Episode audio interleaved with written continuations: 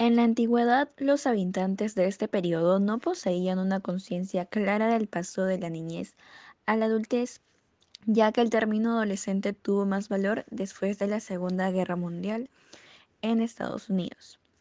En el siglo XX resaltaron tres esferas, legislación, educación y rol familiar. Hobsbawm ayudó a los adolescentes de esa época a tener más independencia y sobre todo derechos de vida, que tenían la oportunidad de vivir su proceso y no pasar de una etapa a otra drásticamente. Actualmente la adolescencia representa cambios y transformaciones, tanto físicos como cognitivos, en la que se va formando su personalidad. En esta etapa el adolescente se enfrenta a muchos ámbitos nuevos, en la que obtienen nuevas experiencias y emociones, junto con la vulnerabilidad que los caracteriza. La fase del periodo adolescente, también denominada fases puberales, se dividen en tres. Adolescencia temprana, de 10 a 13 años. Durante esta etapa comienzan a notarse ciertos cambios corporales que incluyen el crecimiento de vello público. Se les agrava el tono de voz, el aumento de mamas en caso de mujeres y en caso de los hombres el testículo. Adolescencia media, de edad de 14 a 16 años, continúan los cambios corporales con aparecimiento de acné.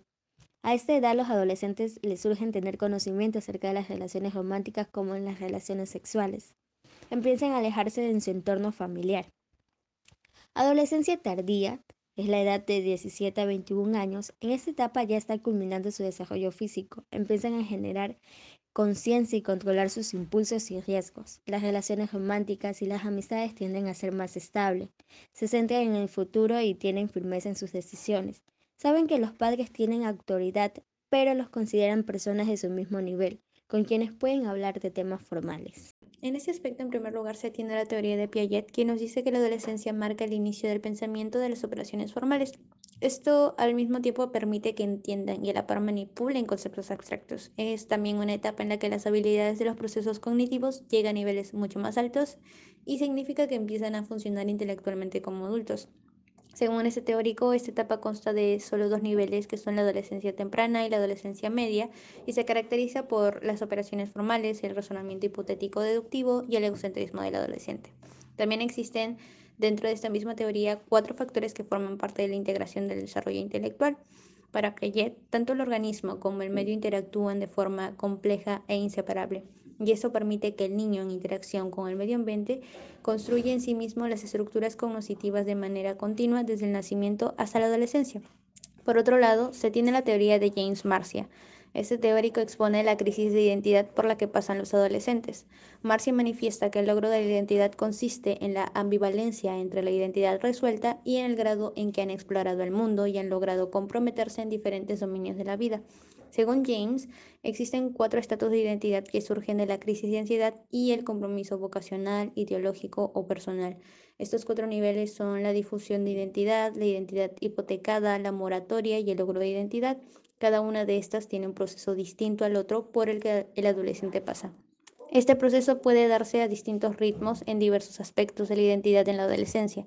También es importante tener en cuenta que no es irrevocable. Eso significa que puede alcanzarse la identidad del logro o la identidad hipotecada y aún así tener una crisis de identidad que pueda terminar en una distinta a la que ya se tenía. Para finalizar, la teoría se enfoca en la importancia en la que el adolescente explora el ambiente que lo rodea y la trascendencia que tiene la forma en la que afronta esta tarea. El estado de identidad de cualquier adolescente puede cambiar a lo largo del tiempo conforme la persona madura. Por parte tanto de Piaget como de Marcia, se puede evocar en que ambos teóricos creían en la relación entre el adolescente y el ambiente para una mejor y libre desempeño de las habilidades tanto sociales como personales. Siguiendo con los autores y expandiendo el tema a otras etapas, Piaget en su obra De la lógica del niño a la lógica del adolescente realizó y compuso una serie de tareas experimentales en la cual él mismo comprobó la gran diferencia que existe entre el pensamiento concreto del infante y el pensamiento formal del adolescente, para que de esta manera se pueda demostrar la diferencia cualitativa entre estas dos etapas que en sus tiempos era impensable. Mientras tanto, en la otra cara de la moneda tenemos a James Marcia, con su postulado en base a la teoría de Erickson, el cual pudo integrar cuatro estados en el campo de la, de la identidad personal del adolescente. Estos a su vez afectarían a otras cinco dimensiones del individuo. Por otro lado, existe otro teórico que se centra en la adolescencia como punto de inicio, Baikov, autor ruso que en su obra Paidología del adolescente reflejó sus concepciones generales sobre el desarrollo en esta etapa del ciclo vital del individuo. Este autor estipulaba que la adolescencia eh, es una etapa para una nueva reintegración del ser pensante, cosa que otros autores en su época eh, no lo creían. Por último, tenemos eh, esos teóricos desarrollaron teorías divididas en la etapa propuesta para dar a conocer distintos campos del individuo, desde lo cognitivo hasta lo intelectual y pasando por lo social también. Pero de cierta manera no se despegaron del punto de partida que los relacionaba, el cual era la adolescencia y el cambio drástico que se sufrió eh, de una etapa a la otra. Según Piaget, el adolescente se incorpora al mundo adulto liberando su pensamiento infantil subordinado, programando su futuro y reformando el mundo donde va a vivir. Dicha teoría se plantea como base para las múltiples interposiciones psicológicas con el adolescente. El paso de la lógica del niño a la lógica del adolescente es más que un simple desarrollo cuantitativo. Dentro de dichas intervenciones están las fases de preparación y las finales de cada uno de los estudios piagetanos corresponde a un estado de equilibrio más estructurado.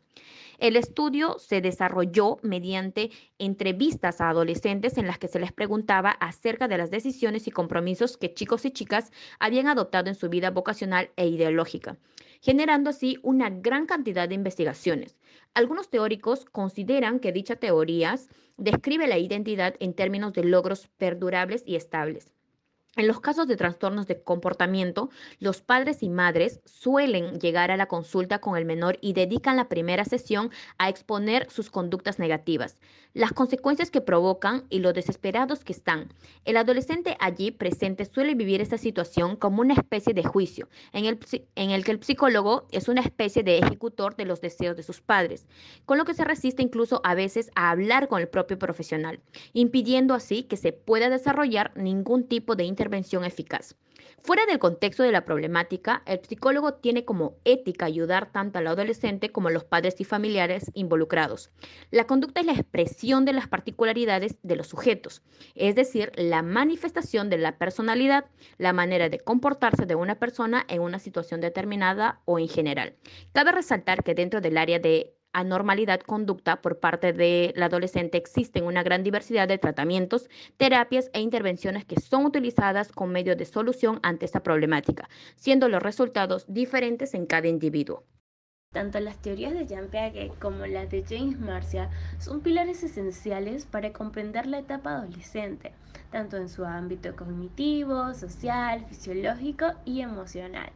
La evidencia que presentamos con anterioridad ha demostrado que la adolescencia no solo es una edad transitoria ubicada entre la infancia y la adultez, sino que es mucho más compleja que esto, tiene mayor significado, ya que es una de las etapas del ciclo vital con mayores cambios en cada uno de sus aspectos. Por un lado, tenemos a Marcia, que basó su teoría en la de Erickson para generar una teoría propia sobre el desarrollo de la identidad, este menciona la existencia de una crisis de identidad por la que pasan todos los adolescentes. Asimismo, también expresa que ellos deben explorar su ambiente y destaca la importancia de cómo éste acepte su entorno. También indica que el estado de identidad en la adolescencia es cambiante, mediante el proceso por el que pasan hasta conseguir la madurez. Además, este enfatiza que aunque la mayoría de los adolescentes finalmente logran alcanzar una identidad estable, el camino no es para nada fácil.